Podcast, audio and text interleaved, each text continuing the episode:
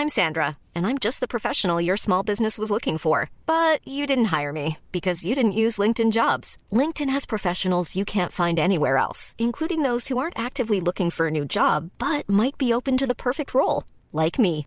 In a given month, over 70% of LinkedIn users don't visit other leading job sites. So if you're not looking on LinkedIn, you'll miss out on great candidates like Sandra. Start hiring professionals like a professional. Post your free job on linkedin.com/people today.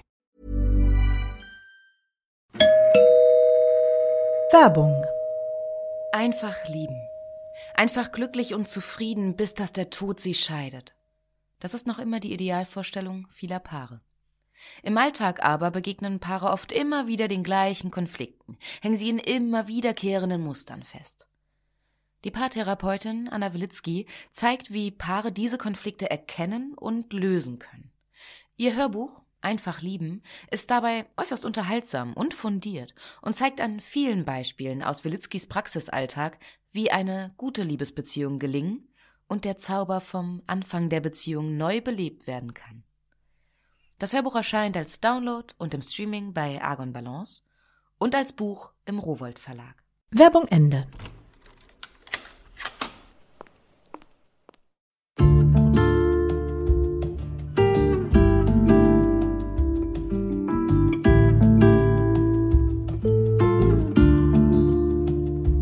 Herzlich willkommen zur neuen Folge von Einfach ganz Leben, dem Podcast für bewusstes Leben.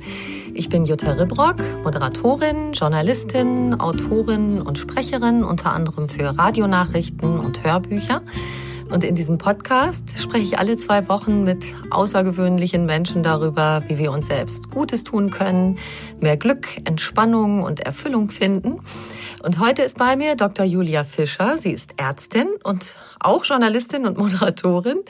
Und sie hat sich mit ihrem aktuellen Buch in die Tiefen unserer Gefühle begeben. Was steckt wirklich hinter Liebe, Wut, Angst, Freudentränen, Gänsehaut oder den berühmten Schmetterlingen im Bauch? Die Medizin der Gefühle, so heißt ihr Buch. Und darüber sprechen wir heute. Viel Spaß beim Hören.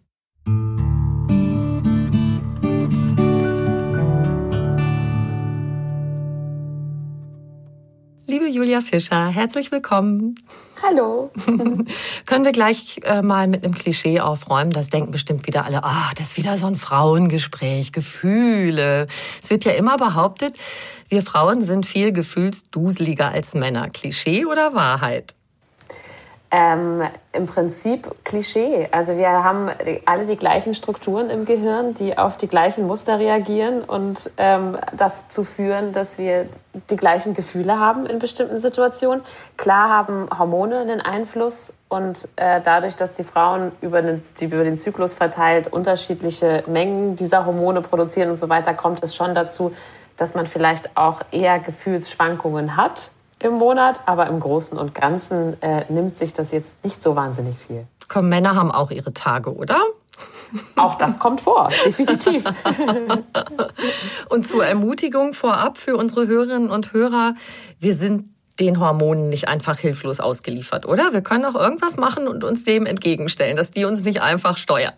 Sie haben schon eine, eine echte Macht, sind ziemlich powerful, aber ähm, je mehr man darüber Bescheid weiß, was genau da passiert und warum, ähm, kann man da auf jeden Fall Einfluss drauf haben und äh, dafür sorgen, dass man wirklich auch die, die schönen Momente nähert und äh, die unangenehmen eher verhindert. Also man hat da ganz viel selbst in der Hand, wenn man weiß, was, was so vor sich geht im Körper. Super gut und das lernen wir heute.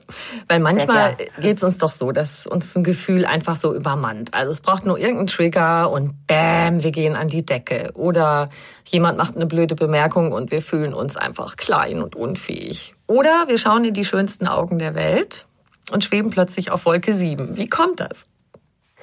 Ja, das sind jetzt ganz viele unterschiedliche Situationen. Ähm, aber also, also und für die Entstehung des Gefühls an sich, da kann man wahrscheinlich wirklich erstmal nicht viel machen, sondern Gefühle entstehen in uns, ohne dass wir das jetzt großartig in der Hand haben. Aber wie wir mit dem umgehen, was da in uns passiert, da haben wir auf jeden Fall einen Einfluss drauf. Und ähm, also gerade äh, wenn man an Ängste denkt ähm, oder an Wut, dann kann man da durchaus den Umgang mit lernen und dafür sorgen, äh, dass man eben nicht dass man nicht austickt wegen Kleinigkeiten, sondern dass man sich überlegt, welche Reaktion ist welchem Auslöser angemessen. Ähm, und manchmal ist es ja auch ganz schön, nicht immer die Kontrolle zu haben. Also jetzt bei dem letzten Beispiel, wenn ich einfach meinem Schwarm in die Augen schaue und er haut mich um, dann ist das ja auch ganz nett. Dann lass uns doch gleich mal bei dem Schönen anfangen. Also eins der schönsten Gefühle überhaupt. Wir sind verliebt. Was passiert da in unserem Körper? Mhm. Also äh, am Anfang der Verliebtheit ist es so, dass äh, im Prinzip hat unser Gehirn den gleichen Stoffwechsel wie jemand, der sich äh, gerade einen Schuss Heroin gesetzt hat oder aber eine äh, Nase Koks geschnupft hat. Also man, wir haben wirklich den gleichen Stoffwechsel wie jemand, der auf Drogen ist im Gehirn. Weil nämlich unser Belohnungssystem äh, stimuliert wird. Das ist ein Netzwerk aus Strukturen, was immer dann anspringt, wenn eigentlich was ansteht, was, was gut für unsere Weiterentwicklung und über, unser Überleben ist. Das kann Essen sein, das kann Trinken sein, die Meisterung einer Herausforderung, aber eben auch Liebe und Sex. Ähm, und immer wenn dieses, dieses äh, Belohnungssystem stimuliert wird, dann wird Dopamin ausgeschüttet, unser Lustbotenstoff. Und der sorgt dafür, dass wir kribbelig werden, dass wir Herzklopfen haben, dass wir total aufgeregt sind und euphorisch sind, dass wir ganz wenig Schlaf nur brauchen. Ähm, also das ist die eine Seite, die, die, das, das eine, was passiert. Das ist eben so diese Aufregung und das Schöne. Ähm, dann ist eine Theorie, dass das Serotonin im Gehirn so ein kleines bisschen abnimmt. Und Serotonin ist eigentlich ein Glücksbotenstoff, aber auch äh, verwickelt in äh, Erkrankungen wie, wie, wie, Zwangserkrankungen und Depressionen. Und das so erklären sich die Wissenschaftler so ein bisschen dieses obsessive Denken, wenn man verliebt ist, dass man nur noch an diesen einen Menschen denken kann, nur noch mit ihm zusammen sein möchte und alles drumherum ist eigentlich egal. Die alten Freunde rufen wir nicht mehr an, wir müssen auch nicht essen, sondern wir wollen nur mit dieser einen Person zusammen sein. Und dieses Zusammenspiel, das sorgt eben dafür, dass, dass wir bei Verliebtsein auch äh, völlig verrückt sind, dass wir fast so ein bisschen durchdrehen. Und ähm, das ist ein Zustand, der ist toll, weil es ist kribbelig und aufregend und macht total Spaß und gleichzeitig ist es wahnsinnig anstrengend für den Körper, weil wir auch die ganze Zeit auf Hochtouren laufen und oft nicht mehr schlafen und nicht richtig essen ähm, und so weiter. Und das ist, das heißt, das könnte der Körper auf Dauer gar nicht so richtig durchhalten und deswegen fängt ähm, das Gehirn auch irgendwann an, sich, sich umzubauen. Also wenn wir uns an diesen Menschen gewöhnen, der jetzt da ist, äh, der dazugehört zu unserem Leben, dann lässt auch dieses total obsessive Denken nach und nach so ein bisschen nach. Und ähm, es werden Gehirnareale aktiviert, die mehr so für, für warme Zuneigung, äh, für Treue und Verbundenheit und so weiter äh, zuständig sind. Da kommen auch ein bisschen andere Botenstoffe mit ins Spiel. Da spielen die Endorphine eine große Rolle. Ähm, und das Oxytocin, unser Bindungshormon, unser Kuschelhormon. Das heißt, dann kann sich alles so ein bisschen beruhigen. Und das ist tatsächlich ein Cocktail aus Hormonen, der dazu führt, dass die Nähe einer Person uns total beruhigt und äh, Stress reduzieren kann, uns Ängste nehmen kann, sogar Schmerzen reduzieren kann. So. Und das heißt also, so, so kann man so ein bisschen erklären, dass diese Anfangsphase irre aufregend ist und kribbelig. Und nach und nach wird diese Person aber nicht mehr nur zur Quelle von, von totaler Aufregung und Nervosität, sondern zu so einem sicheren Hafen, bei dem man sich wohlfühlt. Mhm. Und spannend finde ich aber auch, es bleibt immer dabei, dass äh, bestimmte Areale im Gehirn, die so mit äh, kritischer Wahrnehmung zu tun haben, dass die weniger aktiv sind. Also dass wir ganz am Anfang sowieso dem, dem unserem Schwarm im Prinzip alles verzeihen und den einfach toll finden. Und es bleibt aber auch so ein kleines bisschen so, wenn wir länger in einer Beziehung sind. Also wir sind oft nehmen so kleine Fehler eher hin und verzeihen das und äh, ja, idealisieren unseren Partner glücklicherweise über eine lange Zeit. okay, manchmal beobachtet man natürlich auch, dass manche sich ganz schön anranzen und sich auf die Nerven gehen. Klar, das heißt. genau. Ja, also es findet natürlich auch eine Gewöhnung statt. Also man muss auch immer aufpassen, dass man nicht zu viel voneinander bekommt, weil das ist auch was, was ähm, auf ja, im ganzen Körper stattfindet, auf zellulärer Ebene, auch im Gehirn, dass äh, wenn wir zu viel von dem Gleichen haben, äh, ja, die Stimulation nachlässt und dass man auch sich von dem Partner gelangweilt fühlt ähm, oder sogar genervt fühlt, das ist dann oft ein Hinweis darauf, dass man es einfach übertrieben hat mit der Dosis und ähm, dass man vielleicht eine Abwechslung braucht, dass man sich selber noch mal ein Hobby suchen muss, dass man dafür sorgen muss, dass man, dass man selber auch alleine zufrieden ist und äh, dann nervt einen der Partner auch weniger. Wie kann man das sehen? Es gibt da jetzt neuere, so bildgebende Verfahren fürs mhm. Gehirn. Mhm. Genau. Also es gibt eine ganze Zeit lang ähm, wurde, äh, wurden einfach normale MRTs, also Magnetresonanztomographie-Aufnahmen gemacht. Das sind diese äh, Scheibchenaufnahmen vom Gehirn, die die Strukturen des Gehirns darstellen. Und da sieht man im Prinzip, wie die Strukturen morphologisch äh, aussehen. Und jetzt gibt es die funktionelle Magnetresonanztomographie, also jetzt auch seit 15, 20 Jahren so ungefähr. Ähm, und darin kann man tatsächlich sehen, wie diese Gehirnstrukturen arbeiten, also die Funktion. Das heißt, man kann jemanden ähm, in, in diese Röhre legen und die untersuchen und ihnen dann Aufgaben geben oder äh, mit bestimmten Situationen konfrontieren, von denen man weiß, dann entstehen diese und jene Gefühle und dadurch, welche Areale im Gehirn dann aktiv werden, ähm, kann, man, kann man sich herleiten, ähm, welche Gehirnstrukturen offensichtlich an welchen Gefühlen beteiligt sind und warum. Also wenn man zum Beispiel ein Foto zeigt von der geliebten Person. Genau, dann kann man sehen, dass das eben äh, das Belohnungssystem aufleuchtet, beziehungsweise die Strukturen, die äh, mit Oxytocin zu tun haben, mit unserem Bindungs- und Treuehormon zum Beispiel. Gucken wir mal auf so ein ganz anderes starkes Gefühl, Wut. Ja. Also wenn wir so richtig ausflippen könnten, was geht da ab? Ja, äh, Wut.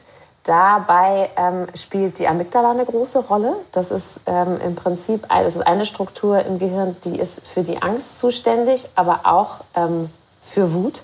Also es ist äh, die Struktur, die Kampf- oder Fluchtverhalten äh, so ein bisschen in uns auslöst. Und ähm, da muss man so ein bisschen wissen, es gibt diese Strukturen, die tief im, im Innern des Gehirns liegen, die so für die Impulsivität, für unsere Gefühle und so weiter zuständig sind. Und dann gibt es äh, die Strukturen, die außerhalb auf der äußeren Seite des Gehirns liegen, der präfrontale Kortex nämlich, äh, also ein Teil der Großhirnrinde, der hinter unserer Stirn und unseren Augen liegt. Und der hat so ein bisschen so eine Steuerfunktion und kann dafür sorgen, äh, dass die Impulsivität aus dem Innern des Gehirns, also das, da kann da so ein bisschen die Zügel anlegen und ähm, das äh, ja so ein bisschen steuern, so ein bisschen dosieren vielleicht. Und bei der Wut ist es so, ähm, das sind meistens Situationen, wo wir uns ungerecht behandelt fühlen ähm, oder sehen, dass jemand anders ungerecht behandelt wird. Ja, auch Schmerz kann ja wütend machen. Also es sind Situationen, aus denen wir uns befreien wollen, in denen äh, die, die Amygdala ähm, aktiviert wird und äh, dann im Prinzip dafür sorgt, dass äh, auch unser, also bei Schmerz und bei Wut wird ja unser äh, Sympathikus aktiviert, also der Teil des, des autonomen Nervensystems, der eben für diese Kampf- oder Fluchtreaktion zuständig ist. Das heißt, es wird Stress ausgelöst, Kräfte mobilisiert, damit wir uns aus einer Situation befreien können, die für uns nicht gut ist. Kann Wut dann in der Hinsicht auch hilfreich sein? Absolut. Ähm, es gibt sowieso, würde ich sagen, kein Gefühl, das nicht hilfreich ist. Jedes Gefühl hat seine Funktion und Wut ist ganz, ganz wichtig. Also gerade weil wir, natürlich passiert es uns einfach, dass wir in Situationen landen, die nicht gut für uns sind oder dass uns jemand angreift und wir müssen uns verteidigen. Ähm, und da ist Wut ein ganz, ganz wichtiges Gefühl, was auch enorme Kräfte mobilisieren kann. Also wenn wir uns äh, auch Protestbewegungen, die aktuell stattfinden, anschauen, äh, wie jetzt zum Beispiel die Black Lives Matter Demonstrationen, mhm die entstehen aus Wut, weil jemand äh, Ungerechtigkeit erfährt, jemand äh, und andere Menschen Ungerechtigkeit beobachten müssen. Dadurch entsteht Wut und das sorgt dafür, dass Kräfte in uns mobilisiert werden, mit denen wir, wenn wir sie gut konstruktiv nutzen, ganz, ganz viel anfangen können und wirklich Veränderungen schaffen und unsere Ziele erreichen können. Deswegen ist Wut eigentlich ein sehr, sehr wichtiges Gefühl. Es kommt natürlich darauf an, wie man sie dosiert und wann man sie spürt und wie man dann mit ihr umgeht. Also bevor man jemanden eine reinhaut, ne? dass man die Kräfte so kanalisiert oder was jetzt ja auch gerade stattfindet in Belarus zum Beispiel, die, genau. diese Protestbewegung, da entsteht tatsächlich ganz viel Engagement. Ja, absolut. Und es ist natürlich, also in unserer Welt ähm, passiert es leider schnell, dass wir ähm, uns über rote Ampeln oder ähnliches mehr aufregen als über Dinge, die eben wirklich eine Wichtigkeit äh, für uns haben oder für unser Leben wichtig sind. Und das ist dann in dem Moment natürlich schwierig, also weil unser Gehirn sich auch schnell an Automatismen gewöhnt. Ähm, und wenn wir uns daran gewöhnt haben, ähm, wegen Zeitdruck, aus Stress oder ähnlichem auszurasten, ja, dann folgt unser Gehirn auch schnell blinden Automatismen, die dann eben dazu führen, dass Wut gar nicht gut ist. Äh, also dementsprechend kommt es wirklich darauf an, in welchen Momenten bekommen wir Wut. Ist die konstruktiv oder nicht? Das ist ja das, was ich am Anfang angesprochen habe, dass man, man müsste, weißt du, diese Trigger, als würde man nur einen Knopf drücken und bam, geht man hoch. Ja, genau.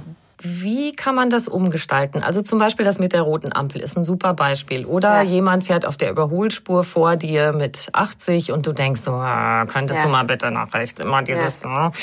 ja wie können wir, das sind ja wie so ausgetretene Pfade im Gehirn eigentlich, mhm, wie genau. können wir da neue kleine Trampelpfade, also breite ja. Autobahnen sind es eigentlich, ja, wie können stimmt, wir je so nachdem. Ja, genau. Step by Step da vielleicht neue Wege eröffnen und äh, diese Autobahnen irgendwie, weiß schon, zuschütten, abbauen, abreißen oder wie auch und, immer. und einen neuen Weg äh, knüpfen, genau. Mhm. Also im Prinzip äh, ist der erste Schritt natürlich, dass man merkt, was da gerade in einem passiert ähm, dass man überhaupt merkt, ich werde gerade wahnsinnig wütend und möchte dem vor mir da der lahmen Ente am liebsten eine reinhauen.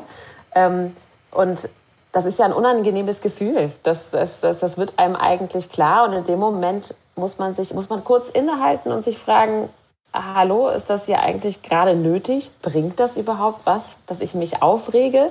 Und vielleicht dann auch in Relation setzen, ist es schlimm, wenn diese Ampel jetzt noch 90 Sekunden lang rot ist oder ähm, ändern diese anderthalb Minuten an meinem Leben genau gar nichts, sondern ich kann mich jetzt zurücklehnen und mir vielleicht sogar noch ein paar wertvolle Gedanken machen, ähm, die Zeit für irgendwas nutzen, oder äh, ja, einfach einmal tief durchatmen und dafür sorgen, ähm, dass, dass diese Gefühle nicht so hochkochen. Also wenn man sich klar wird darüber, welches Gefühl da gerade hochkocht und dass es unsinnig ist, dann kann man äh, im Prinzip da schon wirklich ähm, versuchen, anders mit umzugehen und äh, das einfach so ein bisschen runterspielen. Und je häufiger man das macht, desto eher ähm, läuft das irgendwann auch von alleine. Also es ist ein Lernprozess, man muss sich immer wieder daran erinnern, jetzt rastest du gerade schon wieder aus, lass es sein, es bringt nichts.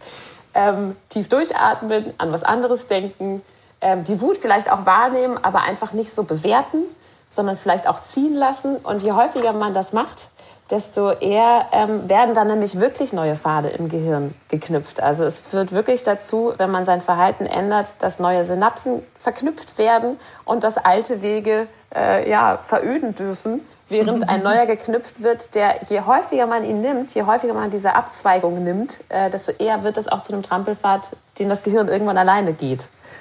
Es ist Übung, aber es kann funktionieren. Mhm. Siehst du, da haben wir schon eins, ne? Von den Sachen, ja. wo wir doch nicht so ausgeliefert sind. Ja. Na, und was auch ganz wichtig ist, gerade bei so Stress und Wut, es gibt ja bestimmte Dinge, ähm, die, die fördern diese Impulsivität. Also, und das sind ganz einfache Dinge wie Schlafmangel oder auch Stress. Ähm, also, es gibt lauter, lauter Dinge, man muss auch einfach ein bisschen gut zu sich sein und sich ein bisschen Entspannung gönnen, um um die Ruhe zu haben, Wut dann nicht ganz so ernst zu nehmen und, und eher äh, runterspielen zu können. Also genau, wenn man selber entspannt ist und ausgeschlafen ist und so weiter, dann, dann funktioniert es auch besser.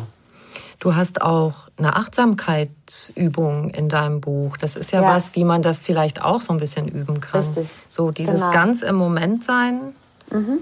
und sich genau. rausziehen genau. aus diesem Wutanlass ja. auch.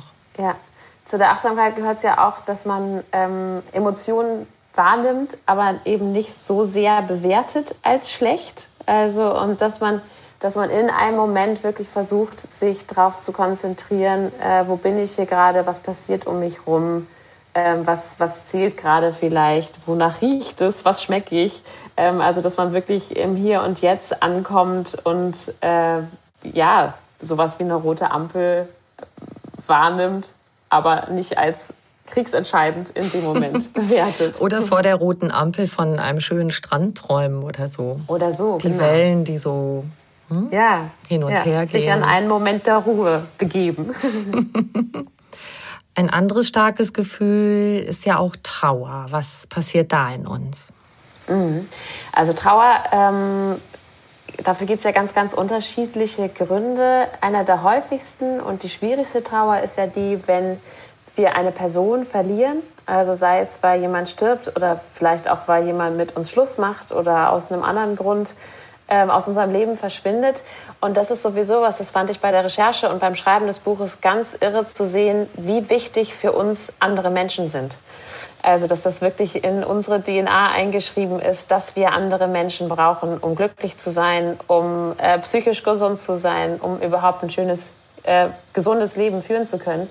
Und ähm, da ist es vielleicht einfacher einzusteigen darüber, was passiert eigentlich, wenn wir mit Menschen zusammen sind, die wir gern haben.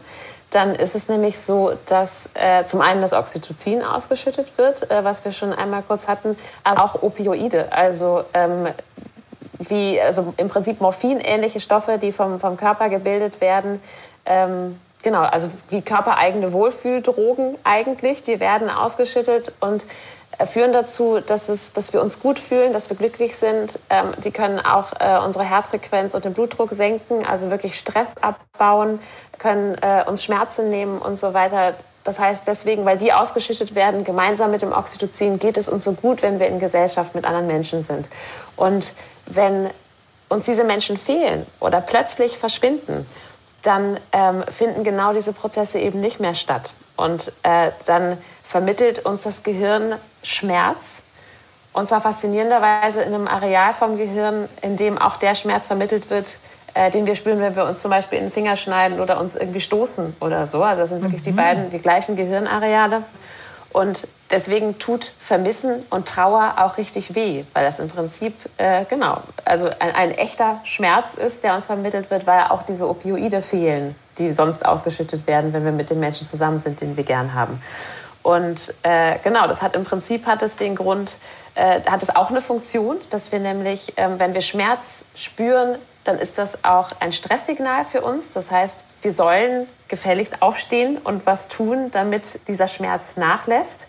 Weil unser Gehirn möchte, dass wir wieder uns in Gesellschaft begeben, wieder bei den Menschen sind, bei denen es uns gut geht, ähm, damit wir eben gesund sind und psychisch gesund sind und auch sicher sind, weil wir einfach mit, mit in, in der Gruppe besser überleben können als allein.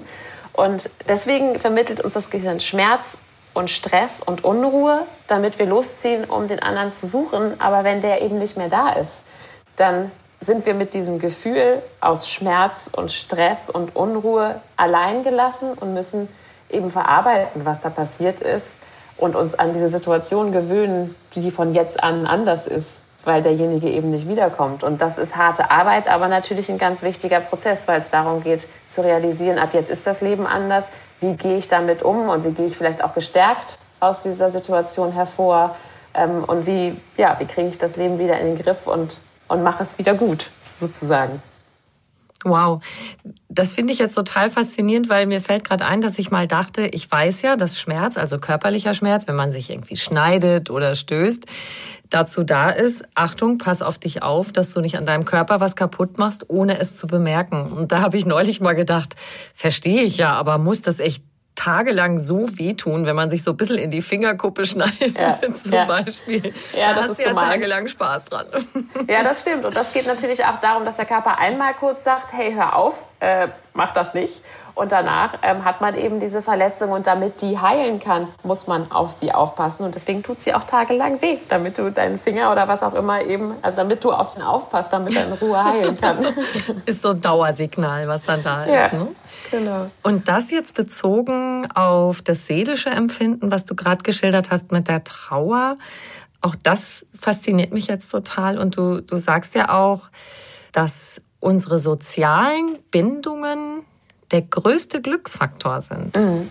Ja, absolut. Darüber gibt es auch ganz große, wahnsinnig faszinierende Studien, die gezeigt haben, ähm, dass auch für die psychische Gesundheit und die körperliche Gesundheit äh, und eben dementsprechend auch das Glücksempfinden ist ähm, einfach das Allerwichtigste ist, dass man in der Gruppe ist, dass man sich aufgehoben fühlt bei anderen Leuten, dass man Menschen hat, bei denen man sich auch ausheulen kann, wenn was nicht stimmt, dass man Leute hat, die einem auch den Kopf zurechtrücken, wenn man vielleicht irgendwie Mist baut oder so. Also dass man wirklich in der Gruppe ist, die, die einen aufhebt und umsorgt.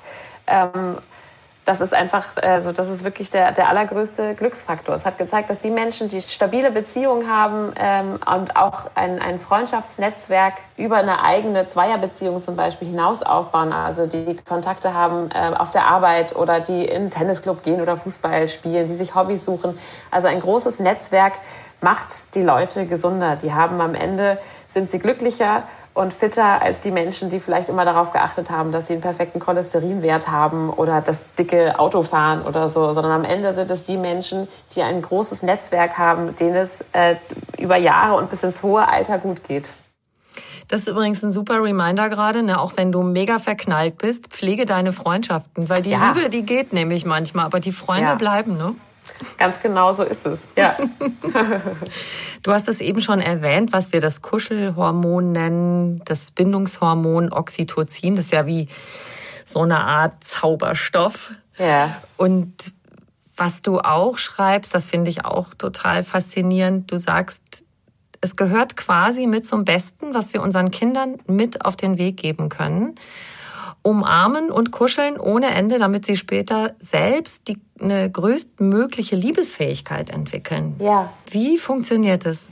Ja, an dem Oxytocin ist einfach ganz, ganz faszinierend, ähm, was, also auf wie vielen verschiedenen Ebenen das auf unseren Körper einwirkt. Das ist zum einen das, dass es äh, in der Partnerschaft ausgeschüttet wird, beim Sex ganz besonders, dass es dafür sorgt, dass wir treu sein wollen, dass wir uns mit jemandem verbunden fühlen und so weiter. Aber äh, in Bezug, es ist ja auch äh, beim Stillen ganz, ganz wichtig, wird beim Stillen ausgeschüttet und zwar bei Mutter und Kind und sorgt da eben auch für diese tiefe Mutterliebe und die tiefe Verbundenheit zwischen Mutter und Kind, aber auch dafür, dass ähm, das kindliche Gehirn reift, wie es soll.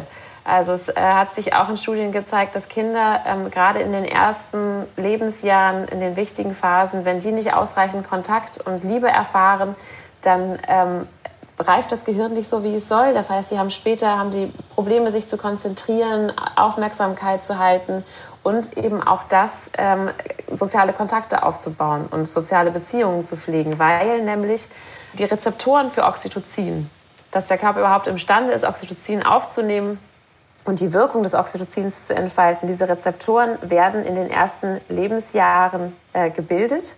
Und zwar, wenn ein Mensch ausreichend Liebe erfährt. Und wenn das von Anfang an gefehlt hat, dann bildet der Körper diese Rezeptoren nicht aus und ähm, ist für den Rest seines Lebens nicht mehr so in der Lage, Liebe zu geben und Liebe zu empfinden, wie das jemand ist, der von vornherein ähm, lieb gehabt wird und aufgefangen wird und dem Sicherheit suggeriert wird von seinen Eltern. Also das ist, das ist ganz, ganz faszinierend, was frühe Bindung für ein ganzes Leben und auch für die nachfolgenden Generationen bedeuten kann. Also genau, es ist irre. Verrückt, also weil sich ja. dann tatsächlich körperlich im Gehirn das nicht ausreichend ausbildet, um dann genau. diese Empfindungsfähigkeit zu haben. Genau. Also Liebe es ja, Eltern. gibt Theorien. Ja. kuscheln, kuscheln, kuscheln. Umarmen, Unbedingt kuscheln. Ja. Auch wenn es gibt Theorien, dass diejenigen, die, ähm, die, die später nicht in der Lage sind, ähm, Beziehungen zu führen oder treu zu sein, dass das damit zusammenhängt, dass sie vielleicht nicht ausreichend äh, Oxytocin-Rezeptoren haben, weil sie eben eine schwierige Kindheit hatten und nicht ausreichend lieb gehabt wurden. So. Also es ist wirklich, ja, Unbedingt kuscheln. Unbedingt kuscheln, auch wenn euch so ein kleiner Giftzwerg total auf die Nerven geht. Du hast einen Sohn, der drei Jahre ja. ist. Wie ist das ja. mit dem so? Ja, also der kann, ähm, der, den kuschel ich natürlich ohne Ende. manchmal findet er es gut, manchmal weniger. ähm, aber äh, klar, und der hat natürlich auch seine, ähm, seine Trotzphasen und ähm, darüber schreibe ich ja auch in dem Buch, was einen ja bei, gerade in der Phase so zwischen zwei und drei äh, zur Weißglut treiben kann, sind diese kleinen äh, Wutanfälle, die mhm. sie haben. Also wenn man das Brot in der falschen Richtung durchschneidet oder aber eben in der Müslischale zuerst die Milch und dann das Müsli und nicht andersrum einfüllt oder so. Es sind ja ganz, ganze Kleinigkeiten, die dann so eine kleine Welt zusammenbrechen lassen. Und dann fällt es einem ja manchmal schwer, äh, ja, die, die, die, die äh, Ruhe zu bewahren und Geduld zu bewahren. Aber was da faszinierend ist, das hatte ich vorhin kurz angesprochen, der präfrontale Kortex, der so ein bisschen die Steuerzentrale in unserem Gehirn ist, der dafür sorgt, dass wir unsere Emotionen unter Kontrolle halten ähm, und auch objektiv bewerten können, dass wir sagen können, diese Wut hat jetzt einen Sinn, die lasse ich raus und die Wut über das falsch durchgeschnittene Brot, das ist Quatsch, die lasse ich jetzt nicht raus. Und dieser präfrontale Kortex, der ist bei Kindern noch ganz primitiv. Der reift erst ähm, in den ersten 10, 15, 20 Lebensjahren aus. Das heißt, äh, die Kleinen haben, sie sind nicht in der Lage, objektiv zu bewerten, diese Situation ist eine, die, in der macht es Sinn, sich aufzuregen und diese nicht, sondern in, in, den, in den so ein bisschen primitiveren Arealen des Gehirns passieren diese impulsiven Sachen, der Ärger darüber, dass was nicht so ist, wie man sich das vorgestellt hat. Und dann gibt es keine Steuerzentrale, äh, zu der man sagen kann, so hier, du musst, das jetzt, du musst das jetzt kontrollieren und reg dich nicht auf, sondern in diesem Moment fehlt einfach ja, die übergeordnete Instanz. Und wenn man das weiß als Elternteil, wenn man weiß, das Kind hat einfach gerade, also da fehlt die, die Gehirnstruktur, um das zu machen, dann äh, finde ich, hilft das wahnsinnig weiter. Mhm. Weil man sich dann, dann kann man eben mit diesem Moment hinnehmen und sich denken, okay, er kann gerade nicht anders. Gleich hat er sich auch wieder beruhigt. Dass ich darauf jetzt einsteige und auch sauer werde, macht überhaupt keinen Sinn. Mhm. Also lassen wir das und gehen ruhig mit der Situation um, finden vielleicht eine Ablenkung und dann ist auch alles wieder gut. Aber das hilft enorm dabei, sich eben nicht in Rage zu reden und dann, und dann äh, sich wahnsinnig zu streiten mit einem kleinen Dreijährigen. Ja, und das ist total erleichternd, weil das passiert uns Eltern ja auch oft, dass wir es dann so persönlich nehmen. Warum genau. ist er jetzt so fies zu mir? Und jetzt haben wir doch schon heute lauter tolle Sachen gemacht und jetzt dreht er noch durch. Ja. Ich finde das ja. hundsgemein ja. und das ist eigentlich totaler Quatsch. Ne? Ja, manche Eltern haben sogar das Gefühl, das Kind überlegt sich das jetzt mit Absicht, mhm. sauer zu sein. Ähm, und das ist eben, das, das kann es noch gar nicht. sondern es ist einfach den, der, der äh, Hirnchemie in dem Moment ausgeliefert und man muss ihm eigentlich helfen, Good selber damit know. umzugehen. Ja, ja. echt. Da wir gerade bei Kindern sind, fällt mir auch ein, dass du auch über ein Phänomen unserer Zeit schreibst, Handy-Daddeln. Wenn dann kommen sie in die Grundschule, jetzt deiner ist drei, du hast noch ein bisschen Zeit damit, ne? Zum Glück. Dann kommen sie in die Grundschule, dann wollen sie gleich ein Smartphone. Die anderen haben das auch alle, Mama. Ja. ja. Was macht das mit deren Gehirn, wenn sie zu viel und zu oft auf Bildschirme starren? Ja, ähm, also es ist äh, ziemlich klar bewiesen, dass ein zu viel nicht gut ist, ähm, sondern äh, also dass, dass, dass die Gehirne dann tatsächlich so ein bisschen den Bezug zur Realität verlieren und ähm, dass, dass viel ja, so, so impulsives äh, auch weniger gut gesteuert werden kann und ähm, dass, dass die Kinder es, die, die leben dann in dieser Parallelwelt des Bildschirms und finden die Verknüpfung zur realen Welt nur ganz schwer. Manche glauben ja auch, ähm, die Dinge, die sie dann auf dem Bildschirm sehen, die können, würden sie lernen und übertragen auf die reale Welt. Mhm. Aber das ist ist gar nicht so einfach. Also oft kriegen die kleinen Gehirne das eben nicht hin, das zu übertragen, sondern sie, sie starren auf diesen Bildschirm und im Gehirn ist dann in, in dem Moment so, so ein Leerlauf. Und ähm, das führt dazu, dass, dass die Gehirne richtig so ein kleines bisschen verkümmern. Also je nach, ähm, natürlich je nach Dosis. Ne? Es ist, äh, also die Studien, die es da gibt, die sind dann wirklich mit, mit Kindern, die irgendwie sechs oder acht Stunden am Tag daddeln. Und dass das äh, unglücklich und äh, nicht nicht unbedingt schlauer macht, kann man sich vorstellen. Aber ähm, es gibt auch die Studien, die zeigen, ähm, wenn, wenn junge Menschen am Tag ihre, ihre Handynutzung zum Beispiel nur auf eine Stunde begrenzen, dann fühlen sie sich viel, viel wohler, als wenn sie länger in den Handys sitzen. Also es ist wirklich auch so, dass eine lange Bildschirmnutzung unglücklich macht. Und ähm, weil man anfängt, sich zu vergleichen, weil man den Kontakt zur Realität verliert und so weiter. Ähm, und auch nicht mehr so im Hier und Jetzt ist und den Kontakt mit mhm. sich selbst hat, sondern da irgendwie in so eine Zwischenwelt verschwindet und das ist einfach für das Gehirn tatsächlich nicht gut. Und besser geht es den Kindern, die nicht viel am Bildschirm hängen. Und bei uns Erwachsenen? Same, same. also äh, der Effekt ist sicherlich bei Gehirnen, die noch in der Entwicklung sind und noch reifen müssen, ähm, viel größer. Aber bei Erwachsenen ist das, ähm, ist das definitiv so, dass ein zu viel äh, für das Gehirn nicht gut ist und ähm, ja, man auch da den Kontakt verliert zu sich selbst und, und den Menschen, die wirklich wichtig sind. Aber was du bei Erwachsenen auch äh, erwähnst, ist dieses, man sitzt zusammen und einer glotzt immer aufs Handy. Das macht ja auch was mit uns. Also wenn wir eben haben wir so gesprochen darüber, dass soziale Beziehungen so ein Glücksfaktor sind. Und mir persönlich geht es zum Beispiel so, wenn ich mit jemandem zusammen bin, habe ich das Gefühl, da sind immer noch andere mit dabei. Äh, wenn, wenn der dauernd aufs Handy guckt und dann kommt so, ja, ja, ja, ja, ich höre dir zu, ich kann das gleichzeitig, aber ich weiß ja, ich bekomme in dem Moment nicht die volle Aufmerksamkeit und die hätte ich gern. Ja, man hätte gern die, die volle Aufmerksamkeit. Es fühlt sich an, als wär der, wären da noch andere dabei. Und es fühlt sich ja auch so ein bisschen an, als wäre der andere vor allem mit anderen. Also und, und man kann ja in dem Moment nicht teilen, was der sieht. Ne? Also, und das ist, ähm, natürlich äh, ist das einfach gemein für denjenigen, ähm, der da gegenüber sitzt und gern die, die ganze Aufmerksamkeit hätte. Und das hat genau damit zu tun, dass man sich mit seinem Gegenüber wirklich auseinandersetzen möchte und sich aufgehoben fühlen möchte. Und in dem Moment, ähm, ja, ist der andere nur zur Hälfte da oder gar nicht wirklich. Und das ist, das, das fühlt sich im Prinzip an äh, wie, ja, eine fehlerhafte Beziehung. Also es ist auf Dauer dem anderen diese, die, die Aufmerksamkeit zu verwehren und ähm, ihm das Gefühl zu geben, eben er sei die Aufmerksamkeit, die volle Konzentration nicht wert. Äh, das, das, das, dann fühlt man sich benachteiligt. Das ist nicht gut. ja, und für den, der dauernd das Handy in der Hand hat, das ist ja auch so ein bisschen drogenmäßig. Ne? Du nennst das Fear of, fear missing, of missing out. out. Genau, ganz genau.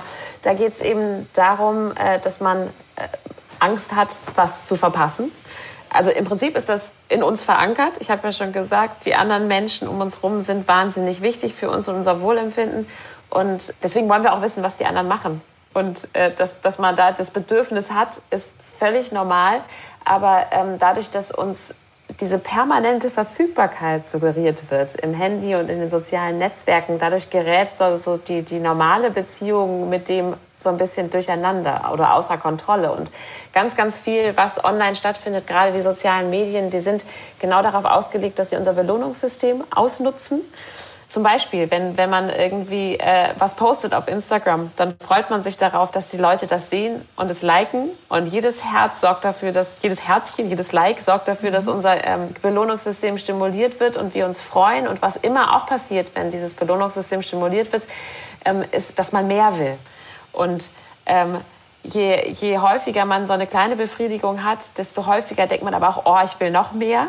Und ähm, das macht dann, das führt tatsächlich in so einen Teufelskreis äh, wie eine Sucht, dass man immer mehr braucht und immer schneller wissen muss, was machen die anderen gerade, wo sind die gerade, warum bin ich nicht dabei, mhm. ähm, wie kann ich noch ein schöneres Bild posten. Ähm, und so, so, so gerät man ganz, ganz schnell in einen Strudel, der wirklich süchtig machen kann. Und das ist natürlich dann, dann einfach sehr von Nachteil. Was ist der Unterschied dazu, wenn man die Menschen in Fleisch und Blut trifft, weil du ja gesagt hast, ne, soziale Beziehung, größter Glücksfaktor. Mhm. Macht das, hat das eine andere Wirkung auf uns und unser Gehirn und auf die Stoffe, ja. die ausgeschüttet werden, ja. wenn wir die Menschen wirklich in real life treffen? Also die, die Begegnung aus Fleisch und Blut löst einfach ein Mehr an, an Hormonen aus. Und was nämlich auch ganz, ganz wichtig ist, ist die echte Interaktion mit Berührungen und Bewegungen. Also das, das macht auch was aus. Ähm, es wird viel mehr, viel mehr Oxytocin und Endorphine ausgeschüttet, wenn man ganz echt miteinander zu tun hat, wenn man, ähm, wenn man lacht, wenn man sich anfassen kann und gemeinsam Aktivitäten unternimmt, viel mehr als wenn man nur von jemandem liest. Also jetzt, wenn man darüber nachdenkt, dass wir die Kontaktsperren hatten während der Corona-Zeit, mhm. ähm, da war das ja ganz, ganz schwer, auf Kontakte zu verzichten. Und das bedeutet großen Stress und große Belastung. Und dann ist es ein Geschenk, dass wir diese digitalen Möglichkeiten haben, mit Leuten in Kontakt zu bleiben, weil eine Schmalspur von dem, ähm, was, was passiert, wenn wir mit anderen Leuten zusammen sind, durchaus passiert, wenn wir das digital oder online haben, aber eben nur diese Schmalspur. Also es kann einfach nichts wirklich damit mithalten, wie es ist, mit Freunden in Fleisch und Blut unterwegs mhm. zu sein und mit denen wirklich auch Abenteuer zu erleben. Das war natürlich toll, dass man das so haben konnte mit den digitalen Medien, so als Ersatzbefriedigung sozusagen. Mir fällt jetzt dabei ein, wo du das sagst, in der Zeit, als man dann doch wieder mal rausgehen durfte mit einer Person, habe ich eine Freundin getroffen zum Spazierengehen. Und die war gerade verlassen worden und so unglaublich unglücklich. Und ich war so unglücklich, weil ich sie nicht umarmen durfte. Mhm. Ich habe dann immer aus 1,50, zwei Meter Entfernung gesagt, oh, es tut mir so leid und ich habe dich ja. so lieb und so ein Blödmann und du bist so toll. Und am liebsten hätte ich sie einfach nur erhalten mögen. Das heißt, ich habe mich selber auch einer Möglichkeit total beraubt gefühlt, ja. zu trösten, bei ihr zu sein und man mit, mit Worten, selbst mit der Präsenz, dass man so beieinander war, war das einfach nicht zu ersetzen. Ja, ganz genau, so ist es. Da merkt man, wie wichtig auch das wechselseitige Füreinander-Dasein ist und nämlich auch wirklich die Berührung. Also dass es einfach wichtig ist, sich mal streicheln zu können, sich in den Armen zu nehmen und zu drücken zu können, dass sowas dann manchmal auch einfach viel, viel wichtiger ist als Worte. Ähm, und dass man durch Worte und nette Gesten die echte Berührung einfach nicht ersetzen kann. Mhm. Also das ist, was dafür gibt, ist kein, kein Ersatz. Mhm. Wenn das so ist, dass man vielleicht gerade keinen Partner hat. Klar, wir haben das gerade besprochen, Freunde möglichst viel umarmen, Freunde treffen und so weiter. Geht auch nicht immer dann. Also was kann man so tun, dass man sich von diesen schönen Gefühlen trotzdem möglichst viel in sein Leben holt? Also für Berührungen vielleicht auch öfter mal zur Massage gehen oder sowas. Ja, definitiv. Also alles, ähm, also genau Massage ist ein super Beispiel. Das hilft definitiv. Äh, was auch hilft, ist ähm, sich ein Haustier anschaffen. Also hm. denn auch wenn man, wenn man sein, sein Haustier streichelt, ähm, schüttet das Ex äh, Oxytocin und Endorphine aus und vor allem nämlich auch, weil Haustiere durchaus in der Lage sind, was von der Liebe zurückzugeben. Ne? Also es ist mhm. dann nicht so, ähm, also es ist ja keine einseitige Sache, sondern da ist wirklich jemand, äh, mit dem man auch eine Beziehung aufbauen kann und das hilft durchaus auch dabei, äh, schöne Gefühle ähm, auszulösen und, und auch so Bedürftigkeiten zu stillen. Und ansonsten eben das unbedingt Freunde treffen, ähm, Hobbys nachgehen. Also immer, wenn man was mit anderen Leuten unternimmt, die man gerne hat, dann äh, passiert im Gehirn Ähnliches. Ähm, und das ist, das ist einfach ganz, ganz wichtig. Und eins muss ich natürlich noch fragen, du hast ganz am Anfang schon davon gesprochen, wenn die Verliebtheit in Liebe übergeht und dann möglicherweise in Gewohnheit. Du hast da mhm. sogar extra ein Kapitel drüber geschrieben, mhm. das ewige Kribbeln. Wie können wir die Leidenschaft erhalten? Ja, wie denn? Mhm. Ja, also dabei, das habe ich auch schon so ein bisschen äh, anklingen lassen vorhin, da geht es eben wirklich darum, dass man der Gewöhnung entgegenwirkt. Also weil unser Belohnungssystem und im Prinzip alle Systeme ähm, des Körpers sind darauf ausgelegt, dass sie auch Pausen haben ähm, von dem, wofür sie da sind, sozusagen. Also das, ähm, bei, bei der Liebe, beim Belohnungssystem ist es so, ähm, wir freuen uns auf etwas und wollen immer mehr davon. Und wenn wir die nächste Dosis bekommen oder auch die höhere Dosis, äh, dann macht die nicht mehr so glücklich wie die erste Dosis, sondern es erschöpft sich so ein kleines bisschen. Und man freut sich nicht mehr über die gleichen Dinge immer und immer wieder sondern ähm, es werden weniger äh, Hormone, weniger Neurotransmitter ausgeschüttet, wenn immer wieder das Gleiche passiert. Und deswegen lässt nach und nach auch das Gefühl nach. Und ähm, deswegen muss man dafür sorgen, dass man äh, da Abwechslung reinbringt. Also dass man mit seinem Partner nicht nur auf dem Sofa sitzt und ähm, irgendwie Netflix-Serien schaut oder am besten parallel in seine Handys guckt, sondern äh, man muss also einmal ähm, bringt es auf jeden Fall was, mit dem Partner gemeinsam schöne Dinge zu unternehmen, die aufregend sind, weil auch das wieder das Belohnungssystem stimuliert und für Aufregung und, und den Kribbelfaktor sorgt. Und wenn man den mit dem Partner zusammen macht, dann schweißt das total zusammen und sorgt dafür, dass man auch die, diese Abenteuergefühle mit dem Partner verknüpft. Was wäre das zum Beispiel so?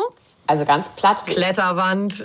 Ja, Achterbahn fahren, Kletterwand. Ähm, aber es kann aber auch einfach sein, äh, was Neues zu machen, zu einem Tanzkurs zu gehen oder ähm, sich einmal, es geht ja auch oft darum, einfach sich die Zeit zu nehmen mit dem Partner, echt was zu machen. Dass man nicht nur denkt, okay, jetzt sind wir bald zu Hause und hängen wir jetzt hier zusammen rum, dann haben wir Zeit zusammen verbracht, dann machen wir es morgen nicht mehr, sondern dass man sich lieber gezielt eine Date Night in der Woche nimmt zum Beispiel und sich dann wirklich was überlegt, dass man wirklich rausgeht, ein neues Restaurant testet, ins Kino geht, einen Tanzkurs anfängt. Also dass man Dinge macht, die man nicht alltäglich macht und das eben mit demjenigen zusammen. Also dass man gemeinsam immer Neues entdeckt ähm, und Spaß hat.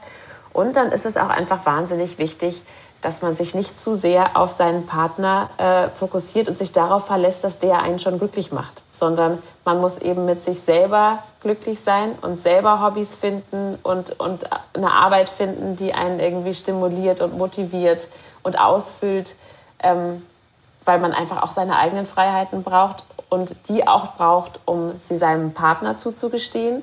Und erst wenn man sich gegenseitig auch die Freiheiten lassen kann, sein Belohnungssystem alleine und für sich mit Aktivitäten zu stimulieren, dann macht es auch wieder Sinn, das gemeinsam zu machen. Also man muss einfach, man muss selber gut klarkommen, sich mögen ähm, sich selbst mögen, mit sich selbst was anzufangen wissen, Hobbys haben und äh, dann am besten mit dem Partner auch äh, so, äh, eben dafür sorgen, dass man sich nicht zu sehr gewöhnt, sondern dass Aktivität und Aufregung erhalten bleibt. Und wenn der andere was Spannendes gemacht hat und nach Hause kommt, findet man ihn ja auch wieder irgendwie spannender, oder? Ganz genau.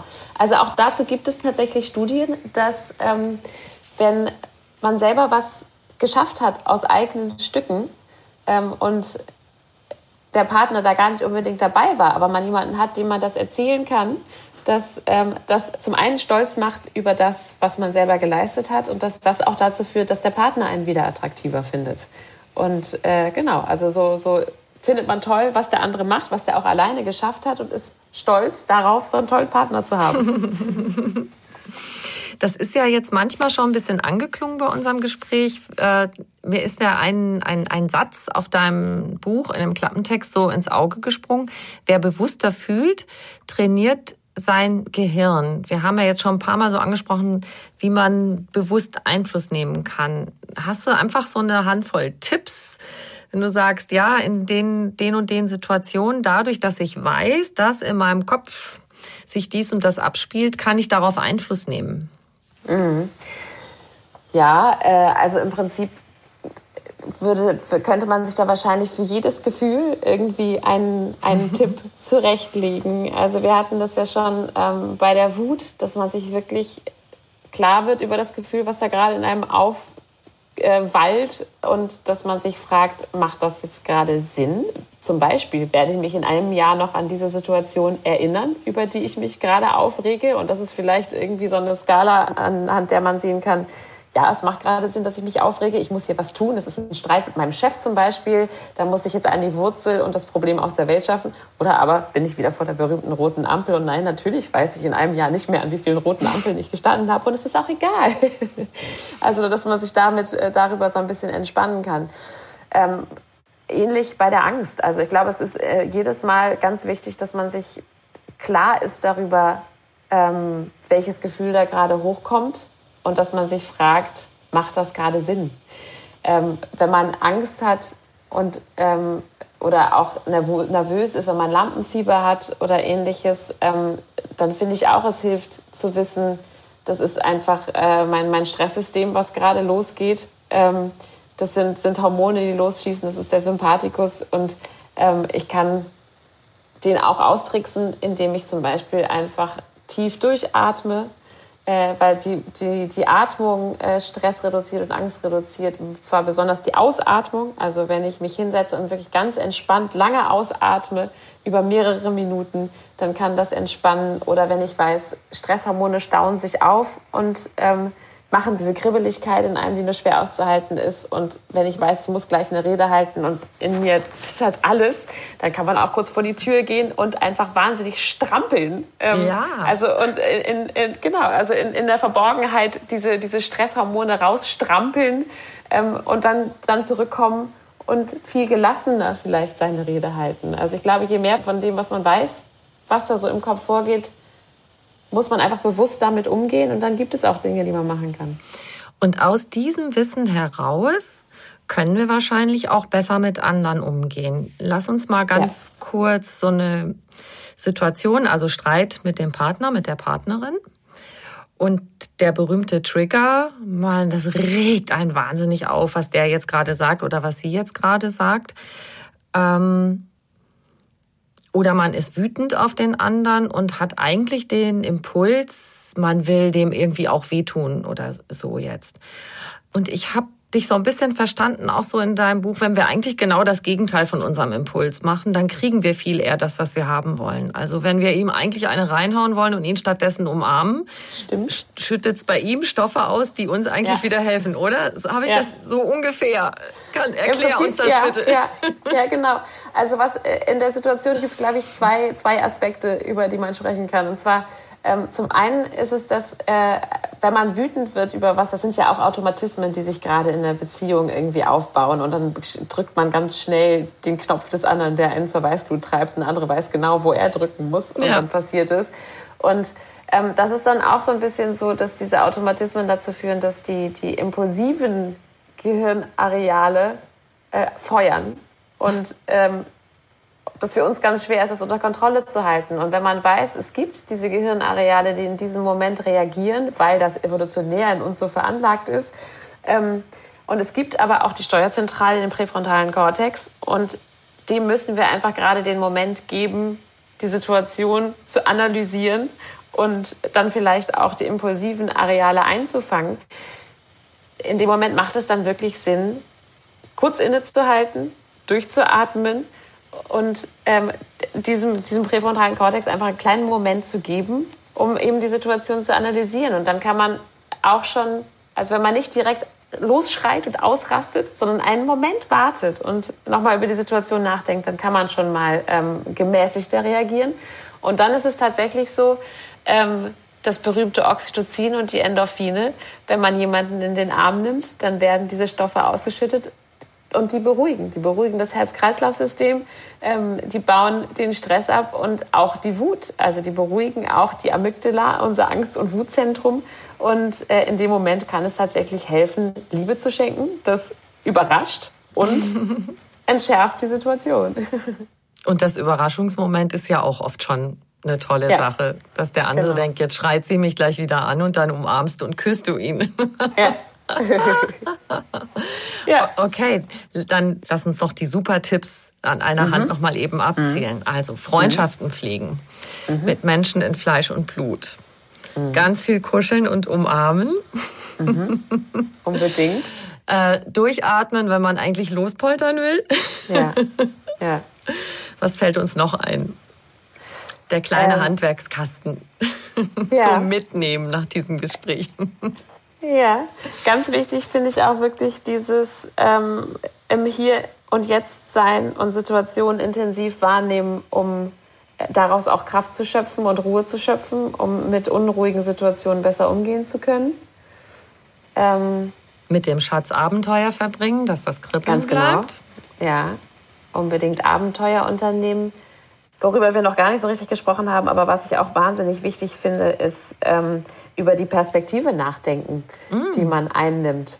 Also weil auch ganz viel von dem, was wir am Tag nervig oder aufreibend oder gemein finden, damit zu tun hat, wie wir Situationen bewerten und wie auch wir unser Gehirn daran gewöhnt ist, Situationen zu bewerten. Und wenn man äh, da nochmal auf Neustart drückt und sich überlegt, ähm, möchte ich den Tag vielleicht positiver beginnen und mich über die Kleinigkeiten freuen äh, und hinnehmen, dass, dass, dass dieser Tag ein Geschenk ist und Gesundheit ein Geschenk ist oder so Kleinigkeiten wirklich zu schätzen zu wissen, bringt das auch ganz, ganz viel dafür, sich nicht aufzuregen und äh, schlechte Tage zu haben.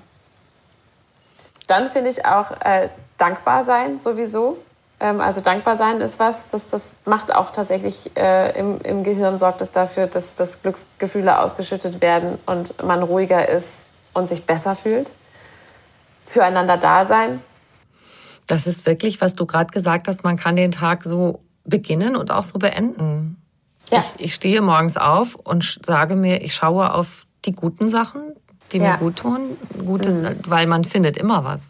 Ja, man kann das aufschreiben, genau, man kann aufschreiben, was gut war am Tag und man kann dazu, das finde ich eigentlich auch ganz nett, man kann dazu auch noch aufschreiben, was habe ich selber dazu beigetragen, dass dieser Tag ein guter war mm. oder zu den Momenten, ähm, dass es diese Momente gegeben hat, äh, über die ich mich am Ende gefreut habe.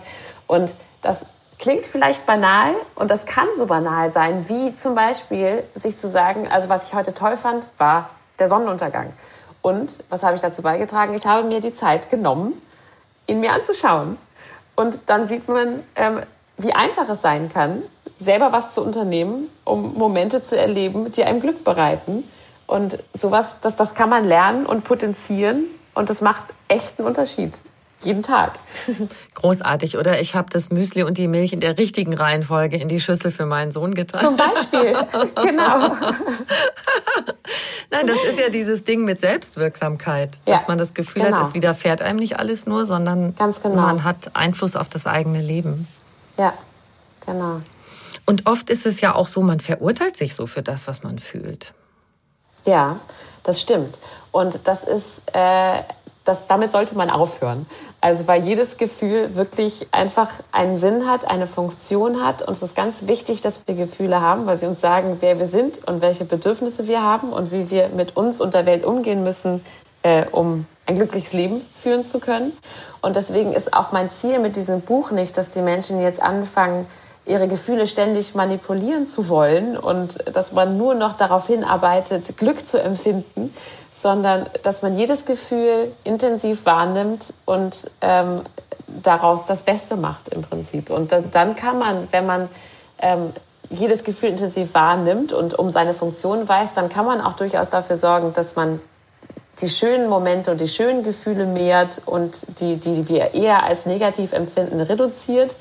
Ähm, dass man eben in Situationen, die es nicht wert sind, dass man dann nicht Wut und Angst empfindet, sondern diese Gefühle wirklich dann für dann aufspart, wo es einen Sinn hat. Ähm, aber dass man natürlich auch diese Gefühle auf keinen Fall unterdrückt, sondern dass man mit mhm. allen einfach achtsam umgeht und das Beste daraus macht. Also alles darf sein. Ganz genau. Jetzt muss ich dir natürlich trotzdem die Glücksfrage stellen, die ich immer ja. stelle am Schluss. Was ist für dich persönlich Glück? Also tatsächlich bekomme ich zu dem gleichen Schluss. Ähm, auch ohne mein Buch wäre ich, glaube ich, zu diesem Schluss gekommen. Für mich äh, sind es andere Menschen. Für mich ist es meine Familie, äh, meine kleine Familie, mein Mann und mein Kind, ähm, aber auch meine große Familie. Also ich habe am liebsten alle Menschen um mich herum, die ich gern habe. Ähm, und Klar gehören die Dinge dazu, äh, dass man sich keine finanziellen Sorgen machen muss und so weiter. Also, dass die Basisbedürfnisse gedeckt sind, ist natürlich ganz, ganz wichtig. Aber in meiner privilegierten Situation, in der das zum Glück so ist, ähm, bedeutet Glück für mich äh, die Menschen um mich herum, die ich gern habe. Wunderbar. Liebe Julia Fischer, vielen, vielen Dank. Es war so ich danke schön. Danke dir. Ja, das war sehr schön. Vielen, vielen Dank.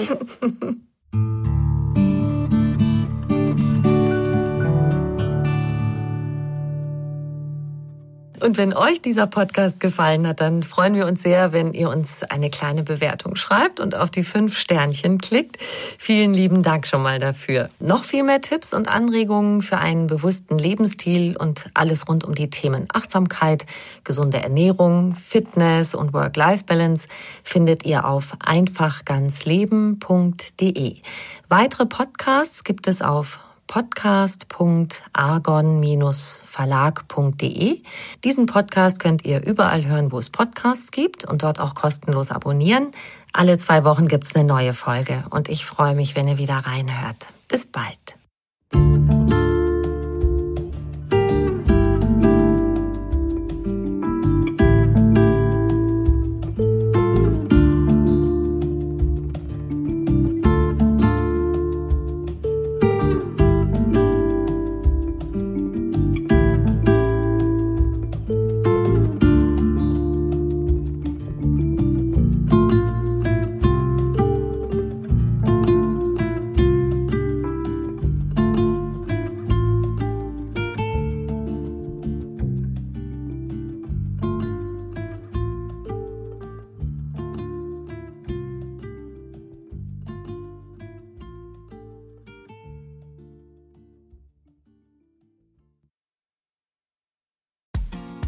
Frauenstimmen.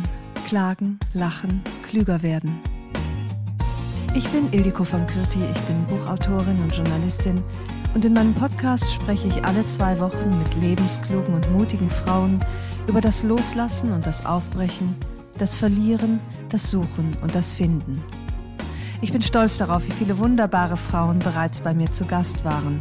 Unter ihnen Stefanie Stahl, Maria Furtwängler, Annika Decker oder Gerburg Jahnke und ich freue mich auf alle, die noch kommen. Ihr könnt Frauenstimmen überall dort hören, wo es Podcasts gibt. Herzlich und hoffentlich auf bald. Eure Ildiko.